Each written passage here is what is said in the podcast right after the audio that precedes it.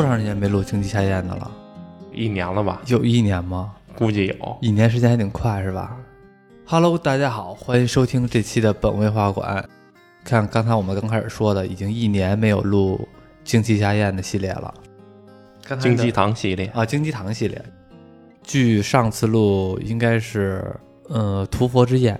对，反正我觉得屠佛之宴这个故事还比较好，比较庞大。嗯但是呢，我记得屠佛之宴的最后的结尾呢，是其实京鸡堂这个事情还并没有完结，只是当时的那个屠佛之宴的那个七个宗教事情完结了。嗯，但是其实那个七个宗教背后还有一个人物，是吧？对，那上校，对，金钱宴的故事包含了很多的时间维度，它其实并不是当时发生的一件事儿，而是以前还回顾了一下战争时期的事儿。这好像也是有，我也感觉有点像那个经济下宴，他有点回为战争反思的这种情绪在这个书里边儿。对，因为人知识很渊博嘛，老往书里放他自己的思想。嗯，就像这一部《金一堂》的第八部《阴魔罗鬼之侠》，听这名字太拽了，阴谋罗鬼之侠。对，阴谋罗鬼是什么东西呢？一个黑鸟似的妖怪，一个大黑鸟形象。有什么特殊能力吗？待会儿我肯定就会说呀。嗯，行，因为他每一次的案件都和一个鬼有相关，跟那个名字一开始就匹配到了阴谋罗鬼。对但其实这个第八部为什么一直不着急做呢？因为这是八部金一堂系列，我觉得最后一名倒数第一的，哦就是这这么垃圾本《阴魔罗鬼之下》。那这个故事短吗？呃，不短，也两个大后本呢，比较水分挺多的。水分挺我我不知道为什么，我发现日本作家好多的都特别能掺水，而且掺的水都特别水，就就跟那个很多作者，尤其是这种推理类的作者，可能一个案子其实没有那么多精华，但是它中间老穿一些分支，然后加水。加这些水呢，其实和那些案子没有屁毛线关系。到最后可能说一句啊，那件事儿和这件事儿没关系，你可能都看了半本书了，发现是没关系的事儿。对，但金鸡家宴加的水分更多的是他自己的思想、自己的知识。啊，行，京鸡堂的第八部《阴谋罗鬼之侠》，对，之前为什么说这本我不喜欢呢？因为嗯剩下两部，这第上部那本书我还没看到一半呢，就已经知道真相了，结果就是如此。啊，也没准儿你可以换一个想法嘛。你看了前面那七部书，给你锻炼了，提升了他就感觉就很明显，就暗喻的那给读者那种暗喻，事情就是这样。啊。难道不会觉得有反转吗？没有，行，也算是老朋友们都回归了。嗯就一开始就是贾木金和关口，他们俩受一位伯爵邀请，去参加这位伯爵的婚礼。嗯伯爵看过关口的小说，是关口的粉丝，而贾木金家族和伯爵家一直关系很好。但这次伯爵邀请贾木金，是以贾木金的侦探身份来邀请的，嗯，因为伯爵怕昔日的惨案再次发生。昔日的惨案，对，就是二十多年之间已经发生过四次了。只要成为这个伯爵的新娘，都在结婚当晚被杀害。那这伯爵有点克他妻啊、这个伯爵就怀疑，能四次在自己家中杀害自己新婚妻子的人，一定是自己内部的人。对，所以这次请来了大侦探贾木金。那他这次等于是要第五次结婚了。对。然后在婚礼之前，他要先找到这个凶手，防止他这第五任媳妇儿再死了。没错，嗯就是来保护新娘，找出凶手。嗯贾木金、关口二人到了伯爵的家后，伯爵和他的管家出来接待了他们。伯爵的家特别大，跟城堡似的。伯爵这个家是跟那个织作家那个嗯。蜘蛛公馆嗯。是同一位设计师制造的，哦，同一位建筑师。会不会这个建筑师在以后会有更多的戏份啊？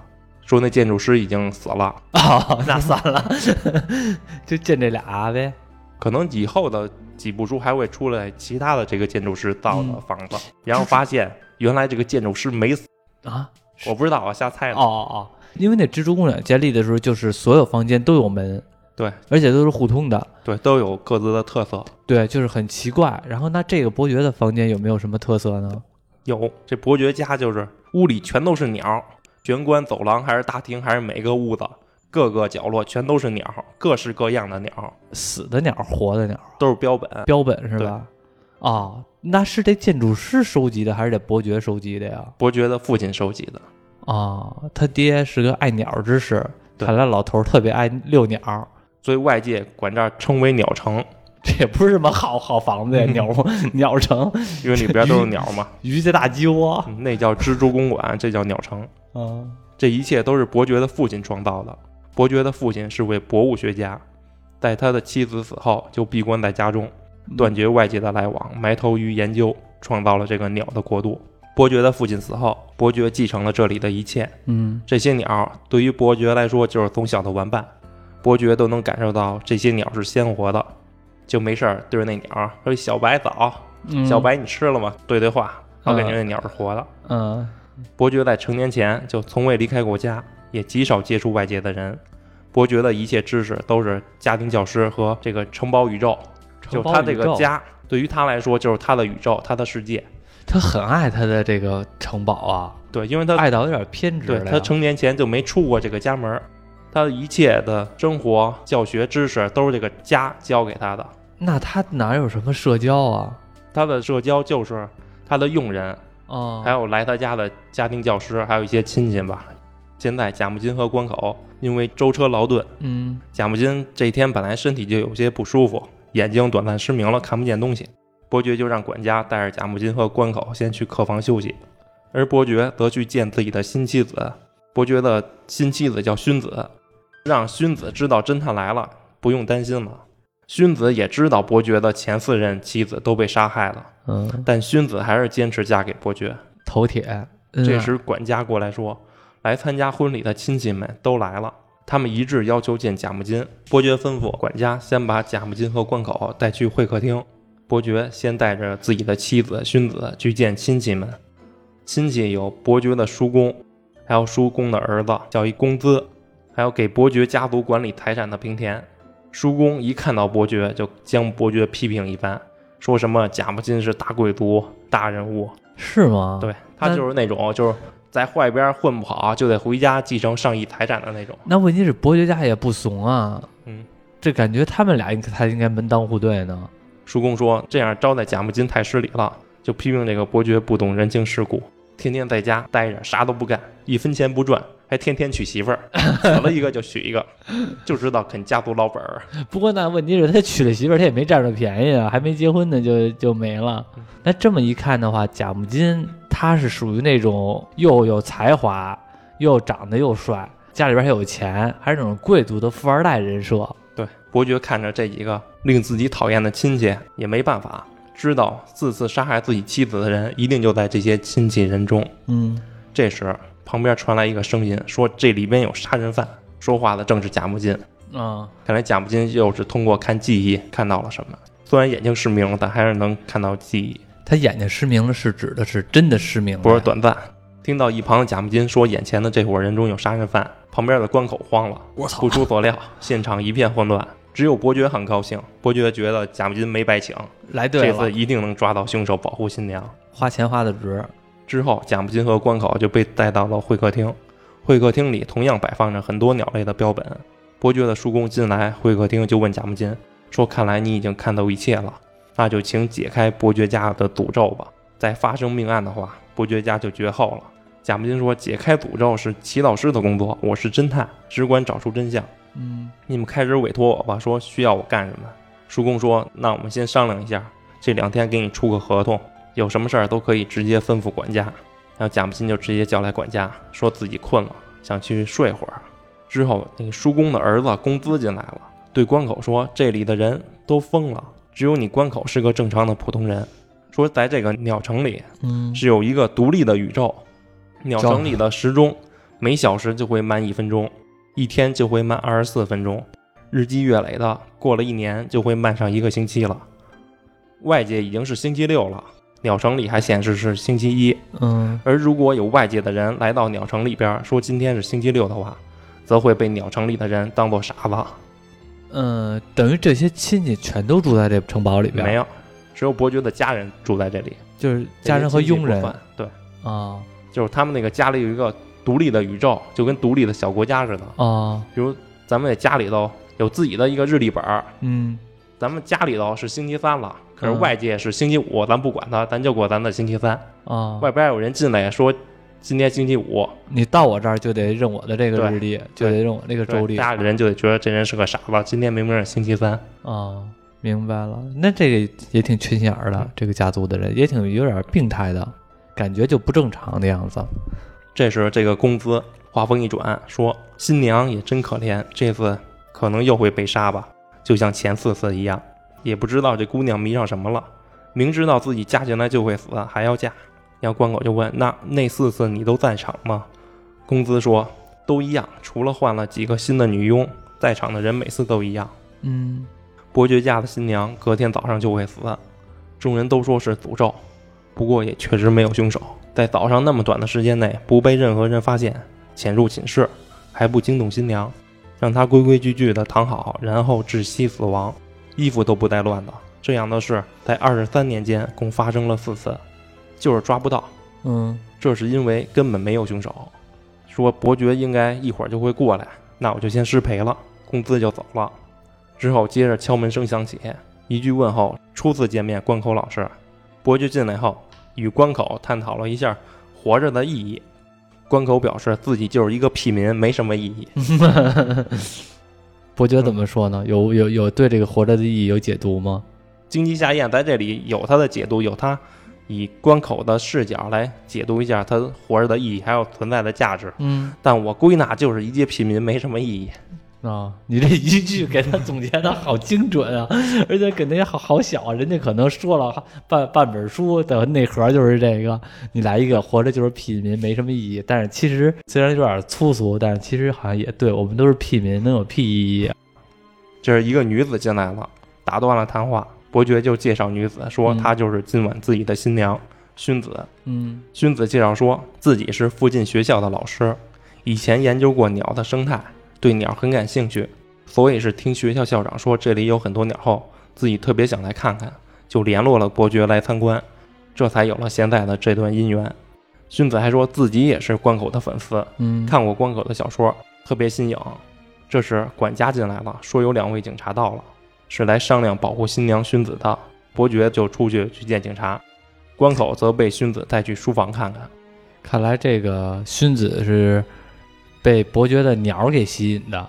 对然后路途中，薰子就给关口介绍了鸟的标本，说就连绝种的鸟在这里都有标本，还给介绍了鸟标本的制作方法，说什么先剥皮，然后防腐处理，把肉丢掉，用别的东西代替肉塞进去，嗯再把骨骼强化，嗯最后照原来的样子附上苗毛皮后成型。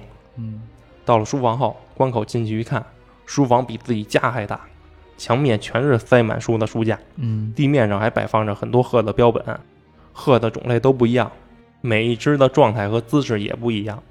也看到了那只摆在书桌旁的一个巨大的漆黑的鹤。荀子说，就连他也不知道这黑鹤的名字和品种。关口说，这个黑鹤只让自己感到非常的不祥。荀子说自己听过传闻，说嫁到这里的新娘会在婚礼后死去，而今晚自己很可能会死，自己也很害怕。但为了伯爵，更为了自己，自己不能死。伯爵怀疑是内部的人，但还没有确切的证据。这个黑鹤就是所谓的阴谋罗鬼。对，嗯这时伯爵也过来了。伯爵看到关口在观看这个黑鹤，伯爵就说：“鹤是智慧的象征，在希腊神话中，鹤带给了人类文字。太古时期，帕拉米迪斯模仿鹤列队飞翔的形状，创造了十三种希腊文字。带来文字的鸟最适合放在书房。父亲就是根据这个故事，让十三种鹤住在了这间书房。关口就问：“那那只黑鹤呢？”伯爵说：“黑鹤是鹤的女王，鹤随着年龄的增加，颜色就会逐渐变黑。那只漆黑的鹤，便是岁数多到无法想象的鹤。哦，等于那个黑色的鹤是鹤中的老大，鹤中的女王，对岁数大，长者。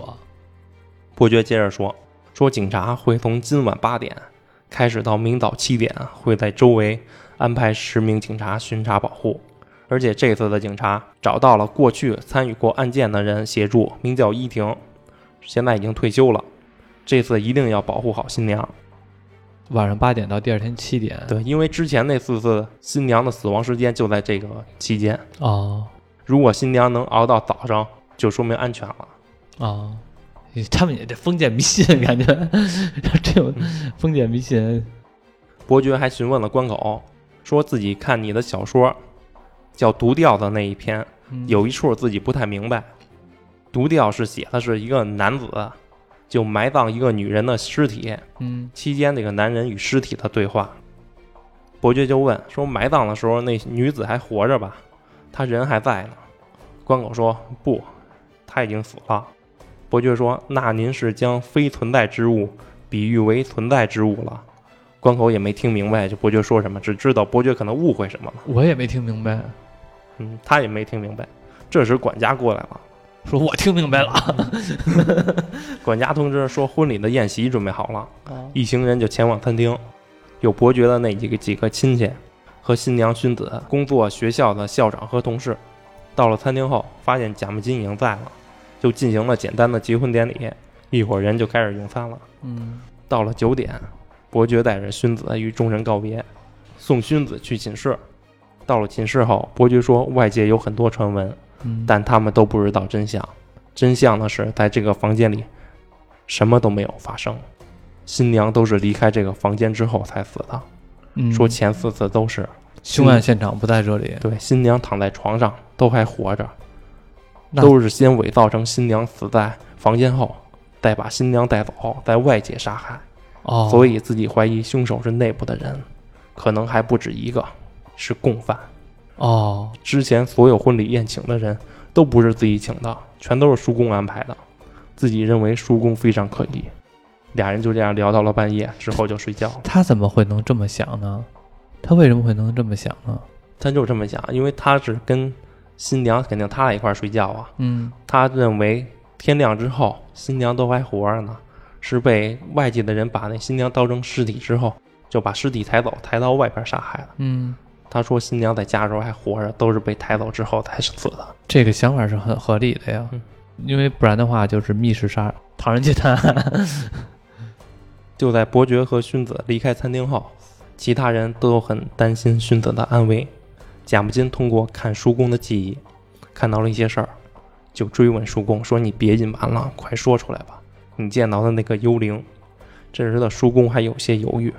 叔公儿子这公子就说：“那个幽灵就是伯爵的母亲早季江，早季江死去的那个房间一直禁止进入，而伯爵却要用那间房当婚房。”叔公就接过话说：“那一天是一九零七年的四月，说伯爵的父亲天天做鸟标本，病倒了，自己去看望他，却认错鸟了。这个每个房间门前都摆着一个鸟，嗯但因为自己对鸟没有兴趣，嗯看鸟长得都一模一样，嗯因此认错了鸟，就走错了房间。他本来要去那房间，门口是一只鸽子，嗯结果他去了那个房间。”是一个别的白色的鸟，他不认识，他以为那就是鸽子呢。就比如说进去了进海鸥的房间，对认错了鸟，就那进错这了房间。没事啊，房间里边有什么呀？结果看到穿着白色睡衣的早季江就坐在那里，而实际早季江在四年前就死了。哦，早季江就是伯爵的母亲。叔公说自己就马上关上门，自己就混乱了，再也不敢开门。嗯而之后伯爵娶的那四任妻子，死亡时身上所穿的正是早季江的那件白色睡衣。哦，自己也向警方报告过，说死者穿的衣服都是一样的，都是白色并不当回事儿。都是白色睡衣。对，也都是那同一件儿。哦，说伯爵总是喜欢让妻子穿上他母亲的那件睡衣，结果穿上睡衣的新娘就被杀害了。伯爵总是喜欢让他妻子穿上他母亲的白色睡衣，那这伯爵很可能会有恋母癖啊。叔公说完这些，已经晚上十一点了，嗯餐厅的人就都散了，只剩下贾木金和关口、女佣和管家。贾木金眼睛又不舒服了，就让女佣带他回房间休息。关口就询问管家说房间门锁的情况。管家说这书房、厨房、仓库只能从外面上锁，房间都是可以从里面上锁的，却无法从外面上锁。嗯也有备用钥匙，但都被伯爵保管着，嗯因为仓库中存放着药品。前几次新娘死亡时，仓库中的药品三氯甲烷都有被动过的痕迹，只有上一次的新娘死亡时，药品没有被动过。是什么药啊？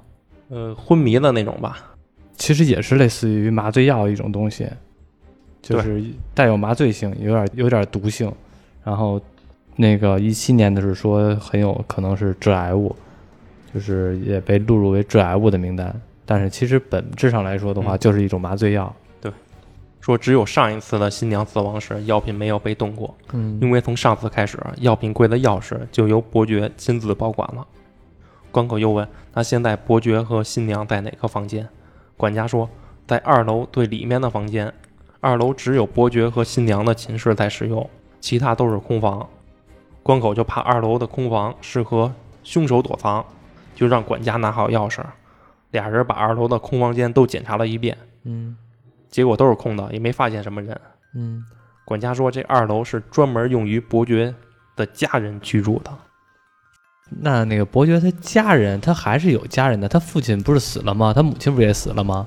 就是你指的家人还是他那些亲戚是吧？不是他自己的家人，他还有二楼是专门用于伯爵家人居住的，但是都是空房，因为他没有家人，他的家人一直没有增加，哦哦哦哦，就是本来是这么设计的。对啊，就就留着呢。给大媳妇儿、二媳妇儿、三媳妇儿、四媳妇儿对，给自己大儿子、二儿子，啊，结果奈何结果都没有呢。对都娶了妻子就死了。啊，明白了。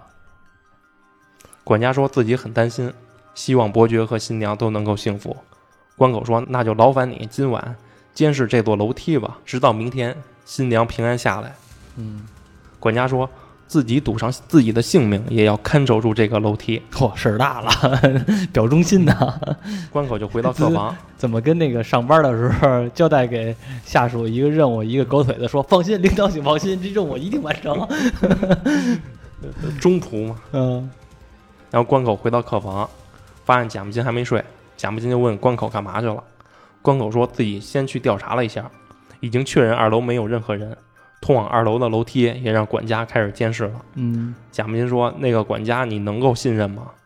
你也没进去最重要的新娘寝室啊。”嗯，关口说：“大晚上的新娘寝室怎么可能让我进去真是嗯那不要脸啊！叫人看您睡觉的地方。？”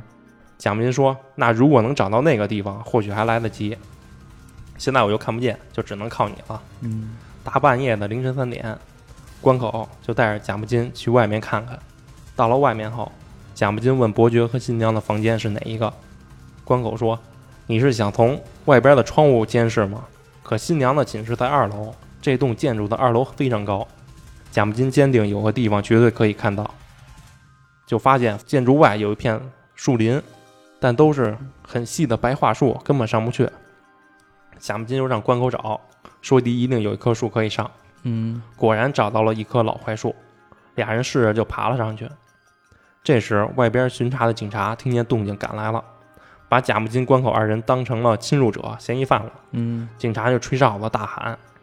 这时已经是早上五点半了，伯爵和新娘寝室的窗户打开了，听到混乱声的伯爵打开窗户一看，正好看见贾木金在树上。嗯伯爵就替贾木金对警察解释，伯爵也表示自己要过来看看贾木金发现了什么，但关口大喊不让伯爵过来。嗯伯爵说：“孙子平安无事，说没事儿，我现在就过去。”嗯那关口立刻感到一阵恶寒，他预感到伯爵离开房间后，落单的新娘可能要出事儿。嗯随后，关口疯了似的跑向二楼的房间，警察和看守楼梯的管家也都跟了过去，结果呢？结果肯定赶到也了。碰见了从寝室正过来的伯爵。嗯关口也没理会伯爵，直接冲进了新娘寝室的门，嗯打开门后大喊：“孙子夫人嗯，！”你觉得呢？死了？不对，没有死，不然的话，贾木金来这儿的意义是什么？他就要保护他。没有，荀子没在这房间里边儿，荀子没在这房间里边儿，没有死也没有活，他为什么没在那房间里啊？因为他是那个寝室，这伯爵跟他一块儿睡觉。我这么跟你说吧，伯爵早上被贾木金关口吵醒了嘛，啊，然后看见贾木金跟树上呢，对啊，然后伯爵说孙子在床上平安无事。这是伯爵说，是伯爵说荀子在寝室哇，好有想法呀！啊，答对了吗？另一边另一边说说另一边的事儿吧，是就是时间线回到了另外一边另一个个场景，另一个场景，对，牧场。哦哦，怎么他突突然间嗯踏出来了？牧场刑警，对，说说牧场牧场刑警去找前任的一名警视厅搜查队长，叫伊婷，就是退休的老警察。嗯牧场是去询问一些案件的线索，是关于二十三年前和十九年前、十五年前的案子，并问伊婷知道伯爵吗？伊婷一回想，说：“哦，你要问的是那鸟城那案子呀？嗯，说在那大城堡中全都是鸟的标本，对啊，得有好几百个，特别吓人。”嗯一听还拿出了鸟城中的照片给牧场看，说在二十三年前、十九年前、十五年前、八年前，发生了四起同样的案子。每次伯爵举行婚礼，新娘就会被杀。伯爵家新娘的连续杀人事件全都成了悬案，至今未破。牧场说：“那现在这次就是第五次了。”依婷赶紧问：“又被杀了吗？”嗯部长说：“还没有呢。”但是马上就可能对，只是伯爵准备娶第五位妻子，所以这次伯爵通知了警察，无论如何也要保护新娘。玉婷说，在十五年前，伯爵娶第三任妻子时，也通知了警察，但警察也只是调查可疑人物和监视，警察们监视了一晚上，也什么事儿都没有，就回去了。嗯结果刚回去就接到通报，新娘被杀了。这几个被害的新娘没有任何共同点和关联性，只能猜测凶手是对伯爵有怨恨。可伯爵足不出户的，根本不和外界接触。再说凶手老杀伯爵新娘干嘛？就查不到动机。牧场就问：“那对于这四起案件，能详细的说说吗？”依婷说：“第一起是在一九三零年的春季，那是在下午三点左右，很多警察进入鸟城，伯爵的第一任妻子穿着睡衣安详地躺在床上被害了，嗯没有任何外伤和抵抗的痕迹。伤心欲绝的伯爵说，俩人一直躺在床上，直到早上自己才稍微离开一下，回来就发现妻子被害了。管家说，在自己送早餐的时候，还看见新娘坐在床上。牧场说，就算是坐在床上，也不能确定是活着吧？尸体也可以靠在什么地方做成坐着的姿势。依婷说，如果是这样的话，那凶手只能是伯爵自己了。对啊，但伯爵没有动机啊，而且管家送早餐的时候，伯爵还跟新娘说话了，说红茶一会儿就送来。管家倒不记得新娘是否应声，但伯爵却说妻子应声了。之后，伯爵就出去给花瓶换水去了。十分钟后，女佣带着红茶来到了现场，女佣敲门没有回应，女佣推开房门，这才发现新娘已经成了一具尸体。哦，牧场就怀疑这一切会不会是伯爵的自导自演。一婷说不会，首先伯爵不会说谎，因为伯爵从小就在佣人的围绕下无忧无虑的长大，从不接触外界，从来没有任何需要隐瞒和欺骗的事儿。其次，任何罪犯行凶后都会想尽办法隐瞒自己的罪行，但伯爵什么都没做，还淡定的浇花儿。再说了，伯爵干嘛要杀掉自己的妻子？还非得在新婚的第二天早上。而且伯爵的悲伤也绝对不是假的，因为依婷是名老刑警，绰号“鹰眼依婷”，我去，任何罪犯的情绪都逃不过他的眼睛。你最后揭晓谜底的时候一定要问我啊，嗯就是这个让我脑洞一下啊，因为我想脑洞一下。嗯然后那个另外一个就是，我听你的意思，其实伯爵这个人，我比较注意你刚才说了一句话，就是伯爵从小到大一直在这个城堡中生长，他其实不会说谎，是从嗯。别人的口里边说出他不会说谎的。那我们就暂定他不会说谎，他说的全都是真的，因为这个我觉得就是可能经济夏宴做了一个设定，就是伯爵不会说谎，证明我现在告诉你的线索就是这个线索，不要说我现在告诉你线索，到最后的时候发现这个说线索这个人说谎了，那其实我们读者会觉得被欺骗了。站在一个不同的角度，就是你给我的线索是无用的线索，那那看来这个应该就是这个设定是最后应该是正确的吧？对，伯爵不会可以跟你说，伯爵确实不会说谎，确实不会说谎，嗯，他也确实没有说谎。OK，也就是说他他说的那些话都是真的。对，OK，然后说无法接受妻子死亡的伯爵，一直在妻子的尸体旁大喊：“妻子还没死，不要带走。”牧长说，如果伯爵真没有说谎的话，那么凶手的行凶时间就是早上七点三十五分到女佣抵达的二十分钟之内。牧长问：“那死因呢？”一定回答：窒息死亡，药物三氯甲烷，嗯一种能让人失去意识的药物。之后再紧紧地捂住被害人的鼻子和嘴巴，就可以毫无痕迹地行凶了。嗯说房间柜子里也确实有一瓶药物被移动过，上边有伯爵管家还有其他七八个人的指纹。药物已经很旧了，是伯爵的父亲用来制作标本用的。牧场问：“那凶手是不是内部的人？”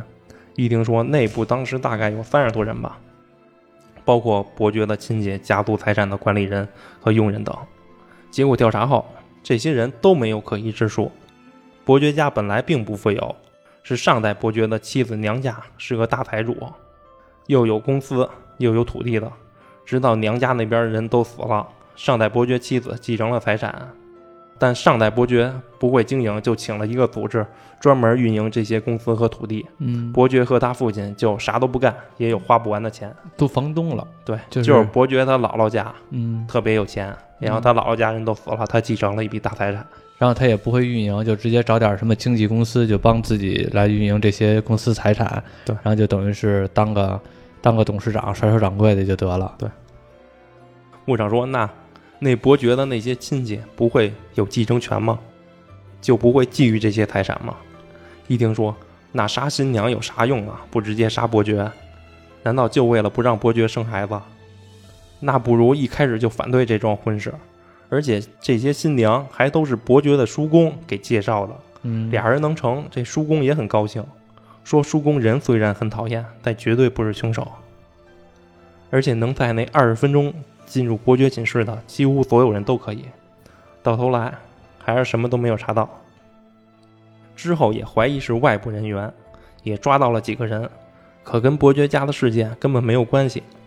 而且在四年后的一九三四年，又发生了同样的案件。嗯同样的地点，同样的死法，不同的只是新娘换了一个人。和伯爵离开房间的理由，这一次是伯爵在早上被叔公叫了过去，嗯去问话了。又是送早餐的女佣，发现屋中没人回应，进门一看，新娘死了。第三次的发现者则是管家。第三次是请了警察监视了一晚，到了早上，警察要回去了，伯爵出去送送。警察回去后，管家发现了新娘的尸体，而每次那个药品柜里的药都被动过。到了第四次的时候，因为战争，这伊婷就离开了。虽然第四次自己没有参与，但想必也跟前三次完全相同。凶手总是不选择在夜深人静时，而是在早上人们开始活动的空档行凶。老警察伊婷和牧场交谈过伯爵家的案子后，有些迷茫。嗯，我也伊婷就决定去找金鸡堂聊聊。嗯伊婷还没退休前，办过一个案子，是金鸡堂出面帮忙解决的。到了金鸡堂家后，俩人寒暄了一阵儿，说什么两年没见了。金一堂还引荐了一位青年，叫小柴，小柴，是一位研究近世思想史的研究生。嗯伊丁环顾四周，全都是书，因为金一堂家就卖旧书的嘛。嗯想起来了，伯爵家的书房也都是书，而且书房的中央还放着一个漆黑的巨大的鹤，漆黑的鹤展开双翼，摆放在中央。小柴拿出一本书，说自己很喜欢妖怪，还问依婷知不知道产女这个妖怪，嗯，就是第一部《孤鹤鸟嗯知道》，介绍起孤鹤鸟是从中国传来的，《本草纲目》有记载。一听到鸟，依婷就头大了，就想起伯爵家的那几百只鸟。嗯小柴又翻译说还有这个阴魔罗鬼，外形像是漆黑的鹤，张开着翅膀，嘴巴朝下喷出火焰，说这是新尸发出来的气化为了妖怪什么发出来的气尸体，新的尸体。啊，新的尸体，嗯说中国有一本叫《清敦录》，记载神怪一文的，如今也只有残本了。说宋代年间有个叫崔四富的人在城外的寺庙里睡觉，突然被一声鸣叫吵醒，睁眼发现一个类似鸟的怪物就站在面面前，但是很快就消失了。后来这个崔四富就问寺庙的住持，住持说这是由于你躺的地方前一段日子刚好死过人，这是由新死人怨气幻化成的阴魔罗鬼。依婷问：“尸体也会有气吗？”金一堂说：“因为尸体也是活的呀，就算人死了，实际上身体的机能并不会同时全部死去。对，即使人死了，命令系统断绝，但人体内的新陈代谢和细胞也依然会活动。嗯，只要给予刺激，肌肉还是会有反应。还能存活一阵子。就像是人死之后，其实像指甲和这个头发一些细胞新陈代谢还是会存在，还会长一些。伊丁一想，活着的尸体，又想起伯爵家书房那只黑鹤，说：“难道那只黑鹤就是阴魔罗鬼的标本吗？”一听就无意识地说了句：“伯爵家有阴魔罗鬼。”金一堂说：“难得一庭先生来我这里，您就是为了这件事儿吧？”嗯，答对了，就是为了这件事儿的。这天，当地的刑警和退休的老警察一庭，担心着伯爵第五任妻子的安危，一大早的就来到了鸟城，同时也确定了伯爵第五位新娘薰子的死亡。还是死了。在带走薰子的尸体时，伯爵再次悲痛的大喊：“薰子还没死，你们又要把他带走杀害吗？”伯爵激动的就昏了过去。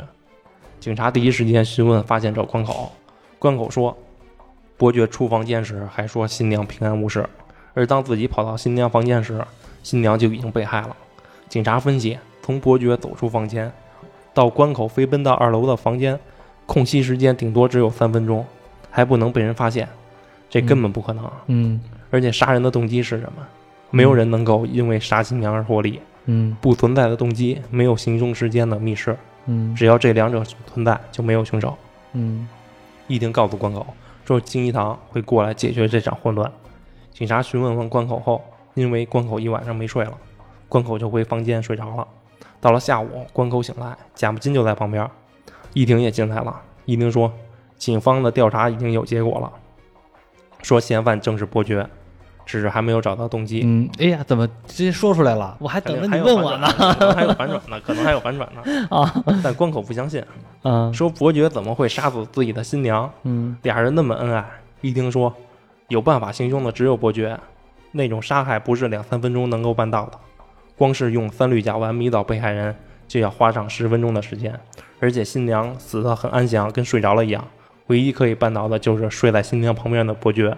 现在伯爵正在被审问，但伯爵则怀疑是警察和周围所有人串通起来夺走的新娘。嗯，真正这只是，警察的调查结果。我明白，这是警察的调查结果了。按照从逻辑上来说的话，凶手就是伯爵。对，但是你的看法呢？我的看法，本来我以为你之前会问我，我会说凶，我会我会说凶手，其实真的就是伯爵。但是为什么后边还会有反转，或者你直接说出来凶手是伯爵？我猜是不是这么一个结果啊？每一个死的妻子，他们有一个共通点，就是穿着白色的睡衣，嗯而这个白色的睡衣是伯爵的母亲穿的衣服。对，所以其实这个是一个很关键的问题：伯爵是不是有强烈的恋母癖，或者他有心理疾病？因为从小到大他没有出过这个公馆，他认识的人都是他的亲人或者说佣人，他没有一些社交，他会有一些心理变态。具体具体是什么心理变态，我不太知道。但是如果说他每一任妻子，他都是觉得这个是我的妻子，但是为什么穿的是白色的睡衣？他会幻想这个妻子是他的母亲，然后可能是他是不是有一些什么心理疾病，能在这个两个人睡觉的时候，就比如说情绪到了，把对方掐死，或者用什么毒药换了另外一个人格，把对方掐死了。但是他自己是真的相信这个人没死的，因为当时贾木金说那个。伯爵说：“那个你妻子什么样？怎么样了？”他说：“没事儿，我妻子还活着呢。”在他的认知里边，有可能妻子是真的活着呢，但是其实，在现实情况，妻子有可能就是死了。然后，所以为什么警察带走他妻子的时候，说这妻子已经死了，但是伯爵还大喊他没有死，他是活着呢？这就是我刚才问你的那句话：伯爵说的是真话是假话？你跟我说伯爵说的是真话，他没有说谎。没错，在他自己的认知中，他是没有说谎。他自己就是觉得真正的觉得妻子是活着呢，而且和他的母亲必然有一系列关系，因为死的都是穿着白色的睡衣。呃但是我有一点没想明白，为什么这些妻子都要嫁给他呢？或者说他的不觉得动机是什么？我后来也想了一下，不知道对不对啊？因为这些妻子全都是他的叔叔给他介绍的，他叔叔给他介绍的，那伯爵会不会有一种就是格外的心理？我们我没想明白是什么，就是觉得觊觎他的家产，他的叔叔在觊觎他的家产，他要把这个家产给还得控制在自己的手中。这个我不太想明白，所以我得等等你来解答，因为我我能想的就是脑洞大开的就是这些，我不知道有没有说对的地方，也有可能是全都说错了。你你说呢？有对的，有对的。对，你准备什么时候解答？很快呀、行，那你继续说，嗯我听听我哪里猜对了。接下来，法医的尸体检查结果出来了，说新娘的死因是窒息。新娘被杀害的时候吸入了药物，处于昏迷状态，死亡时间推定在凌晨两点半，误差为前后二十分钟。原来新娘是在半夜被杀的，而不是早上。嗯这样一来，警察就更是直指伯爵是凶手。但伯爵生气的大喊：“你们太无理了！从我身边夺走勋子，还要诬陷我是凶手。明明新娘还活着，就是被你们带走后才死的。”嗯就在伯爵吵闹时，有人敲门，门打开后，一位身穿黑衣的男子进来了。来者正是金吉堂。嗯金一堂就对伯爵说自己是名驱逐附身妖怪的祈祷师，今天是为了谈论几桩悲哀的事儿而来到这个世界。从昨晚到午后，这里发生了两件事。第一件事就是新娘薰子的杀害未遂事件。杀害未遂。对金一堂对伯爵说：“伯爵，你的怀疑没有错，试图杀害薰子的是除了你以外的这个世界的所有人。但请你放心，只要你相信我，我一定会让薰子复活。”嗯金一堂说：“首先，我想先谈论一下死亡。说人都无法避免一死，有关死后的世界，在哪里、什么样，是他界还是彼岸，全都是捏造出来的，没有人看过、见过。就算真的去了，也没办法回来。尽管如此，死后世界的模样却多如牛毛，全都是人类自己捏造出来的。神、佛、地狱、天堂，一切都是谎言。迷信也是一样。”所以用不着崇拜别人捏造出来的东西。还有灵魂这个说法，世界各地都有。幽灵是灵魂的副产品，灵魂脱离肉体，人就会死。只要认定灵魂在死后是不灭的，即使人死了也能够安心些。死后世界的概念也是先有灵魂这个设定后才创立的，否则没有去死后世界的主体。但是人很软弱，也很迷茫，所以会加上许多枷锁，决定规则。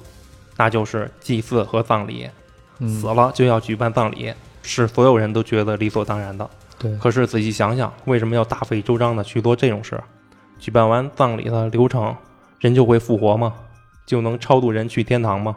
天堂、地狱本来就是人类捏造的，葬礼实际上是生者为自己举行的，对。因为所有人都觉得人死了就要办葬礼，规定如此才会去做。看，这就是金一堂他的思想了。其实我很认同他这一点，就是葬礼就是给活人办的，葬礼其实就是给活人的一种心理慰藉，心里减少一些愧疚感。其实我是认同他这点的，而且是像他刚才说的，各种各样的地方都有不同的宗教，神、佛、天堂、地狱等等的，其实都是我们现实中的人需要。不能说我不能说无神论者，我是觉得构造这些东西的，它是有出于他的好意，让我们生者不那么痛苦。而存在这些道理理由，即使我们知道这些可能是迷信，可能是假的，但是我们不要去戳破这张窗户纸，让它存在。我觉得是对生者的一个一个心理慰藉。有些时候你不一定说你什么都知道了就是一个好事儿。就像比如说啊，就现在跟你说人死如灯灭，什么都没有了，没有下一世，没有天堂，没有地狱，你就是一把土就死了。那其实。很残酷，对于生者来说，那难道说我的亲人死了之后就什么都没了？他存在这个世界上边就没有任何意义吗？我觉得其实是有点悲观的，所以我们就相信吧，他死了之后还是存在另外一个世界。我觉得这个是生者最大的意义，也是办葬礼、扫墓。诶，正好赶上清明，我今天刚扫墓回来，对，就是就是正好赶上清明节录这期，我还很时宜嘛。对啊，然后所以我觉得是有意义的，就是只不过是像刚才金鸡堂说的，嗯就是这种意义的存在。我觉得这层窗户纸应该永远存在。哎呀，没想到还挺巧。我之前不是做节目都喜欢这种时宜吗？什么过鸟之下要在夏天，这我都没注意到。是啊，我赶上一说清明节了。清明节了，金一堂就问在场的人说：“你们都参加过葬礼吗？你们认为该怎么处理薰子女士的肉体？”就有人回答：“那当然是烧掉了，或者土葬，先守灵，再举行告别仪式之后火葬。”金一堂说：“你们说的都对，因为尸体会腐烂，只会留下骨头。人类在漫长的历史中，总是会试图隐藏尸体，彻底的隐藏着死的污秽，因为尸体已经不是活的了，对吧？”众人回答：“那当然了，连小孩都知道，人死了才叫尸体啊。”金一堂说：“可有人不知道这一点。嗯，伯爵不知道，金一堂说完，敲了三下门，随后贾木金就带着几个警察推着棺材进来了。金一堂让把棺材打开，众人都围过去看，只见熏子依然像沉睡着一样，非常安详。伯爵高兴地抱起熏子，说：“熏子平安无事。”嗯所以这就是为什么说这部不好，上半部看一半就看出来了。嗯，就是伯爵是个脱离外界的书呆子，分不清生和死。对 我听你说到一半的时候，就到没揭谜底那阵儿，不是你说到一半，反正我听你说到有一段环节的时候，我猜也是，因为伯爵可能是从来没有出过屋，他不明白这个社会的一些基本规则。所以说，生死这件事儿虽然很基础啊，但是有没有可能他其实是有一个疾病，他觉得这个人就是在活着。嗯，然后对，呢？金一堂就问伯爵说：“勋子女士说什么了吗？”伯爵说：“勋子在大家面前什么都不会说。”金一堂再次问伯爵：“勋子女士活得好好的，对吧？”伯爵说：“是的，托您的福，勋子和之前一样活得好好的。”听到这里，周围的人都混乱了，觉得伯爵疯了。金一堂说：“伯爵很清醒，也很冷静，但是伯爵对死亡的概念和一般人不同，在伯爵的概念中，活着就是存在。”只要还存在，就是活着，除非被火葬烧成灰，伯爵嗯才会认识到死。哦，伯爵就是在这座建筑中，通过阅读大量的书籍来认识外边的世界。这些书中没有会特地的针对死亡说明，没有任何一本书诉说死亡，就像是《论语》中的一句“颜渊死，子哭之痛”。在伯爵看来，这句话的意思就是颜渊不存在了，孔子为此痛哭。伯爵没有被教导任何身为一个人该知道的事。伯爵前二十年几乎一步都没出去过。伯爵被彻底的教导了儒学，在儒学中，家长的权限是绝对的。伯爵就这样长大成人。伯爵成长的范本也只有伯爵的父亲一个人而已。这伯爵看了很多书，嗯，他喜欢的书，其中一本是《论语》。哦，这个还是和刚才经常说的那句话是有关系的。所有描写的死亡好像都是污秽的，都是隐藏起来的，对就是也没有一本书真的说死亡，死亡是怎么一回事儿啊？对，好像是人类社会的有意识的把这个东西给隐藏掉。当然了，现在肯定是有的，但是有可能在这个世界观里边设定是没有的。嗯但是我觉得它这个道理是确实是的，就是我们会刻意的避免掉死亡，有可能会把一个结果说出来，但是死亡究竟是什么事儿？这也就是为什么伯爵问关口一句话：“你认为死亡是什么？”最开始的时候你问你说那句话吗？是不是伯爵问关口啊那？活着的意义和存在意义啊，对，活着意义和存在意义。其实伯爵可能是真的不知道，嗯我以为他是有一些特殊的解读呢。这么一看，伯爵是真的不知道。然后那警察就一听就问：“那伯爵的父亲呢？伯爵父亲死时，难道伯爵不会认识到吗？”金一堂说：“伯爵父亲是真的消失了。”玉婷问叔公：“说伯爵父亲是旅途中意外身亡的是吧？”叔公吞吞吐吐的，也不太好说。金一堂就说：“伯爵父亲表面是旅途中意外身亡，实际是自杀。伯爵父亲是等伯爵长大成人后，自己就跳进火山口自杀了。”叔公一惊：“你你怎么知道的？”你怎么知道？说实际上伯爵的父亲是卡在了途中，没掉进火山里，但也摔死了，就在那里火葬了。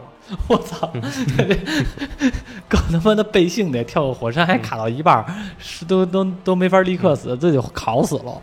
金一堂说，所以伯爵父亲的遗体并没有回到家中，嗯回来的只有遗骨和牌位。对于伯爵来说，就是父亲不存在了，就是死了。啊，之后，伯爵继承了这里。伯爵死掉的父亲和新娘们都没有再回到这座鸟城，所以对于伯爵来说，杀害新娘的就是我们所有人。啊，我们所有人都是杀人与杀人未遂的共犯。在场的人安静的，再也没有人反驳金一堂。金一堂对伯爵说：“伯爵，你非常聪明，知识渊博，逻辑过人，并拥有高超的构筑能力。你写过的关于鬼神的论考也都令人佩服。不过这些都是出于死亡即是不存在这种基本而且致命的谬误中而导出来的言论。”嗯听到这儿的伯爵就放开了勋子的手，说：“我的世界观有谬误，难道勋子已经死了吗？”金一堂说：“是的，勋子女士已经死了。接下来我将述说第二件事：勋子的死亡真相。嗯杀死勋子的就是你，伯爵。嗯过去四次的新娘也都是你杀害的。”金一堂说：“伯爵也不是想杀死新娘，他只是想让新娘变成家人。金一堂又看向那个漆黑的鹤，夸奖那做的真棒，问伯爵：“这个鹤就是你的家人吧？”伯爵说：“是的。”其他人又混乱了，这不就是个鸟的标本吗？哦，金一堂说：“对于伯爵来说，只要存在就是活着。为此，我们先得说说伯爵的父亲和那位曾经住在这里二楼的本领高超的标本师傅。说一开始，标本师傅只是为这里提供普通的野兽标本，而伯爵父亲是个非常优秀的博物学者，在鸟类研究中很有实力。安置在这栋馆内的鸟类标本都是世界首屈一指的。伯爵父亲还发表了论文，被一名同样爱好博物学的大富豪看上了，就决定资助伯爵父亲。这位大富豪就是伯爵母亲早纪江的爷爷。大富豪对伯爵父亲有很大的期待，就把自己的孙女直接嫁给了他。伯爵父亲为了报答大富豪的知遇之恩，一直埋头于鸟的研究，目标就是发现新品种的鸟。之后，大富豪家就接二连三的人都开始死了，然后最后早纪江生下伯爵后也死了，伯爵父亲就急于立功，就捏造了新品种。他把标本师傅软禁在房间中，日以继夜的创造拼接世上不存在的鸟。虽然做出来了，但不曾存在的东西马上就会被人揭穿。之后，伯爵父亲名誉扫地，就做出了匪夷所思的事。金一堂问伯爵是否记得你母亲早即江的模样，伯爵说：“当然记得了，母亲总是穿着白色睡衣坐在床上，温柔的微笑，我都记得一清二楚。”金一堂说：“你母亲早一江死的时候，你还不到一岁呢，怎么能够记住这么年幼的事？而且伯爵出生后一直在医院住院，直到两岁后他回到家里。伯爵母亲早一江实际早就死了，伯爵不该有母亲早一江的记忆。”嗯。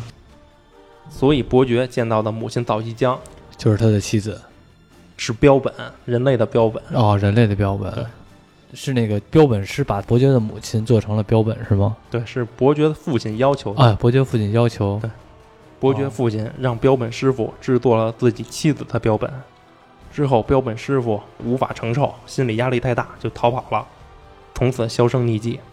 这是叔公慌了。叔公说：“难道自己看到的幽灵就是早即江的标本吗？”金一堂说：“是的。”从那时起，这里就成了一栋阴宅。原来如此，那其实等于按这么来说的话，伯爵也是觉得只要存在就是活着。假如说把他的这几任妻子也做成标本的话，那在他的心目当中就是婚是结了，老婆是在了，家是成了，差不多。嗯。管家说：“伯爵父亲认为孩子不认识母亲太可怜了，这才给伯爵制作了母亲的标本。不过在伯爵五岁时，伯爵父亲就把标本给处理掉了。”一听就问：“为什么处理掉了？”这是一旁的叔公又醒悟了：“难难道是我是我看见了？”金一堂说：“年幼的伯爵不知道那时的母亲已经死了，直到母亲被父亲处理掉了，不存在了的母亲才被伯爵认为是死掉了。嗯，至此。”伯爵父亲失去了名誉，失去了妻子，连妻子的标本也舍弃了，成了空壳的伯爵父亲唯一的精神寄托，就是等伯爵成人后，让伯爵继承家族，成为新的家长，嗯，自己就自我了断了。所谓家长，就是这个世界的意志决定者，而伯爵父亲给伯爵留下来的家人全都是标本。对于伯爵来说，构成家的成员中会动的只有家长。或者将成为家长的长子和家以外的人、佣人和管家。伯爵认为，家人就是生活在家长居住的家中没有意志的同居人。家人是不会动、不会说话的。伯爵说：“是的，自己跟荀子说过了，说嫁进这里就必须服从家长的意志，我的意志再也无法离开这个家，会和鸟一样成为我的家人。”可可荀子答应了。叔公说。那当然会答应啊！谁会想到服从意志是被杀呀？对啊，他肯定以为觉得 哇，你好有你好闷啊，要保护我一辈子，要守护我一辈子。这伯爵哭了，说自己只是想让荀子变成家人，而伯爵对自己的妻子用用三氯甲烷，是因为那是父亲用过的，父亲给鸟用那种药之后，鸟就不会再动了，变成了家人。在伯爵的认知中。只有让妻子也闻三氯甲烷，直到再也不动了，就能变成自己的家人。金一堂再次望向这个漆黑的鹤，说：“这个漆黑鹤的标本，就是伯爵父亲自己创造的新品种。他将其命名为五蕴鹤。五蕴是佛教的，嗯，色、受、想、行、识，称为五蕴。朱公问，竟然把令他名誉扫地的假货摆在自己的书桌旁，他是在警告自己吗？金一堂说，并不是。这只黑鹤头部的羽毛是早季江夫人的头发，所以伯爵，你认为这个黑鹤是你活着的母亲吗？是，你要活在哪一边？在你的那一边，你是被害人的遗族；而选择我们这一边，你就是杀人凶手。嗯，这时的伯爵感觉到身心已经遍体鳞伤了。伯爵说：“法语之言，能无从乎？改之为贵；训语之言，能无说乎？义之为贵。说得好，述而不义，从而不改，吾未如之何也及矣。”说的棒，什么意思？他这摘的《论语》，嗯，就是对待正言规劝要听得进去，并照着去改正错误；对于恭维表扬的话，要去分析其意是真是恶，然后能自省自勉，这才是正确的态度。还是没懂。和刚才经济堂问他这个问题，他站在哪个社会规则上，好像这没这没算正面解答呀？就是他决定改正错误啊，啊，决定就别人给站在经济堂，他给他的规劝，嗯他，要听得进去，分啊辨是真是假，是好是坏。如果他站在了听从了经济堂的这个社会规则，那他就是杀人凶手。朝闻道，夕死可以，就是早晨能够得知真理，即使当晚死去也没有遗憾。最终，伯爵选择了正确的这边。一直沉默的贾木金这人说话了，说就不该有这种东西。贾木金拿起一个棍子就把黑客给打倒了，黑客砸在地上摔坏了，散落出一堆白色的小石子儿。金一堂说：“看样子这是早季江夫人的遗骨。”了解了一切的伯爵嚎啕大哭起来。不患人之不己者，患不知人也。不要担心别人不了解自己，应该担心的是自己不了解别人。未能是人，焉能是鬼？未知生，焉知死？嗯这是最常听的。就是不过人人还不能服侍，怎么能去服侍鬼神？嗯，对生都不了解，哪里能知道死呢？嗯吐出人息的阴魔罗鬼就这样消失了。最终选择了现实世界的伯爵背叛入狱，伯爵也放弃了从母亲家那边继承的全部财产，那栋鸟城也准备卖掉，卖掉的钱分给佣人们退休用，剩下的就都捐赠给慈善机构了。而鸟城里书房中那数量庞大的书，全都送给金一堂当做祈祷费了。嗯，金一堂也算是大赚一笔。是，而且我估计那些书都是很很稀有的书。对，所以这个事件到这儿就结束了。明白。其实说实话啊，故事不错的，故事我觉得很有意思。跟前七本比呢？嗯，也还挺好的呀。这故事我倒觉得这故事挺好的。这故事有一点好处啊，就是前七本书啊，我不知道是不是你有意的，就是说把这个故事给更精简了，还是说这个书确实这样？为什么刚开始你说你问我答案的时候，问我谜题的时候，我能猜到对一半呢？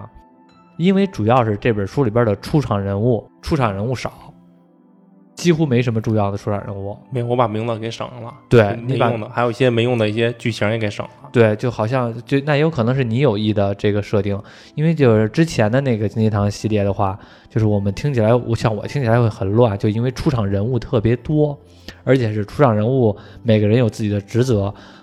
换句话说，嫌疑人特别多，那我们就不知道谁是嫌疑人了。这个从头到尾嫌疑人没几个，他叔、他子儿，然后那些佣人，他那个那管家，其实满打满算，我们能从你嘴里边听出来的嫌疑人就这哥仨。那而且主要这个你你的侧重点还都是在那个伯爵上，所以我就猜是伯爵嘛。你觉得这故事怎么样？最差的嘛，我没觉得差呀，我觉得我觉得挺好的呀，有可能是你精华的挺好的，我觉得还挺好的呀。对，主要是看前七本没有一本能猜到结尾了，就这本看到一半就猜到了。这本其实挺简单的，对猜结尾很简单。对，动机也不太令人接受，就是书呆子分不清生和死，没人教他，反正有点尬，就仅次于那个脸盲症了啊。我对 对，你说这我想起来了，其实这个比那脸盲症要好得多，因为这分不清生和死，它有一些生和死的探讨。但是脸盲症那个我其实没有没听出来什么，脸脸盲症有点有点有点傻，才是真的。下边一本叫《邪魅之哪》，算是最新的了。哪？对，这 字儿我都不认识。你日本日本的汉字啊？你说我都不会写对叫邪魅之哪，那是最新的，我也没看过，啊？我也还没看过，一次都没看过呢。然后它最最最最新的叫空之杯，但新到都没出版，那怪不得好像都十多年了都没一直出没出版。啊。现那这出版最新的就是邪魅之哪，啊，那那等于下一回再录的话就是邪魅之哪了呗？对，但是这个不知道什么时候。但是这跨的时间比较长，因为这个你你自己第一遍，我也没没看过，这本书，是你是你第一次看是什么时候啊？也一几年吧，一二年、一啊，三年。也很早了，对，也就是最近又再重读一遍。对，嗯，我觉得这个《阴魔罗之匣》还可以，比那个刚才说的你说那个脸盲症那个那个是《狂骨之梦》是吧？比那《狂骨之梦》要强。嗯，这不算是探讨了生和死，因为它这八本，你看，第一本《孤火鸟之下》嗯就是开山之作，让读者知道什么叫做妖怪推理；嗯，第二本《魍魉之匣》就很有想象力，对，又脑中世界，又匣中少女，嗯都挺超常想象的。因为他这几本都是九几年写的，对，九几年能写出来这这样的东西。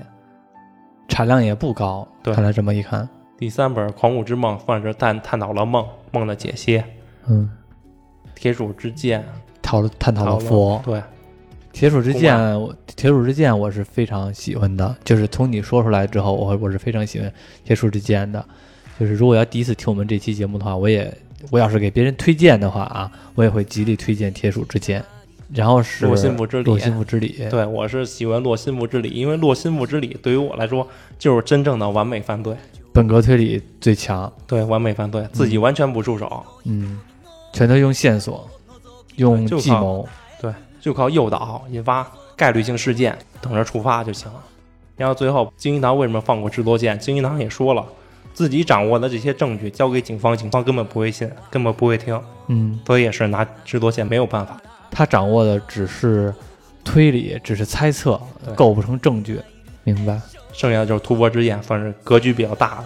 嗯，一个大的世界观，然后大的宗教、大的邪教，讨论的其实可能是更多的是邪教吧，然后或者说这种骗术就是这第八本《阴谋楼鬼之下》，讨论上半上半本都没看完呢，就猜到这个 我觉得是个书呆子。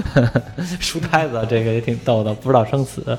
但是其实可能更加的极端一些，讨论人性更加极端一些，可能现实中没准儿就真的有这样的人，因为这种事情又不是说没有发生过嗯，有可能是真的有这种人。对，世界这么大，对，这种人，而且是日本这个日本，你别看国家不大，但是很奇怪的是，好像形形色色的人都很偏激、很极端，不管什么都很极端，所以应该也不是很新鲜的事儿。嗯，反正这一期讲完了，这个我们这个本位妖怪推理系列到达了这个第八部书。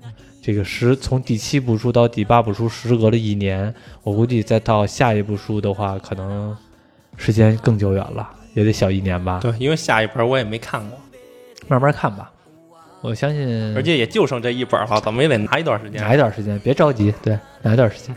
行，那我们这期就到这里吧，感谢大家的收听，谢谢。さよならが離れたのさでも手を振ったら泣いちゃった僕らの真っ赤な悲しみがくれるくれるそして夜が来る